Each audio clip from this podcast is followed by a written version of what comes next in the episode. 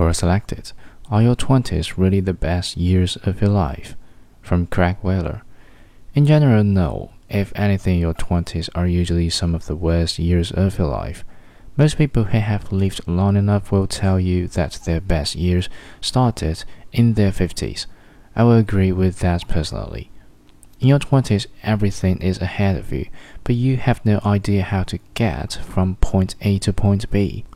The amount you have to learn to be happy in your life is staggering, particularly in emotional areas where the baggage from your childhood is still enormous and following you around like 100 pounds anchor, affecting everything you did.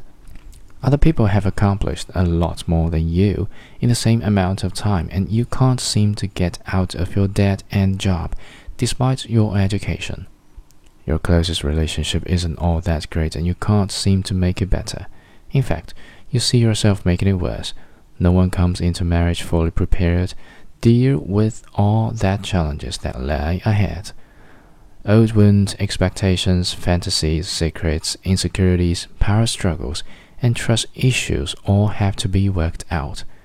In your 20s, you suck at life, and as a result, you are just hoping from one personal crisis to the next. Everything is a drama. This is a life in your 20s.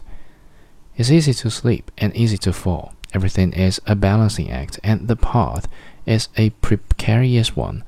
You often don't know if you are on the right path. Uncertainty is everywhere. Yet, as you get older and more experienced at life, you get better and better at different areas, and things start to improve.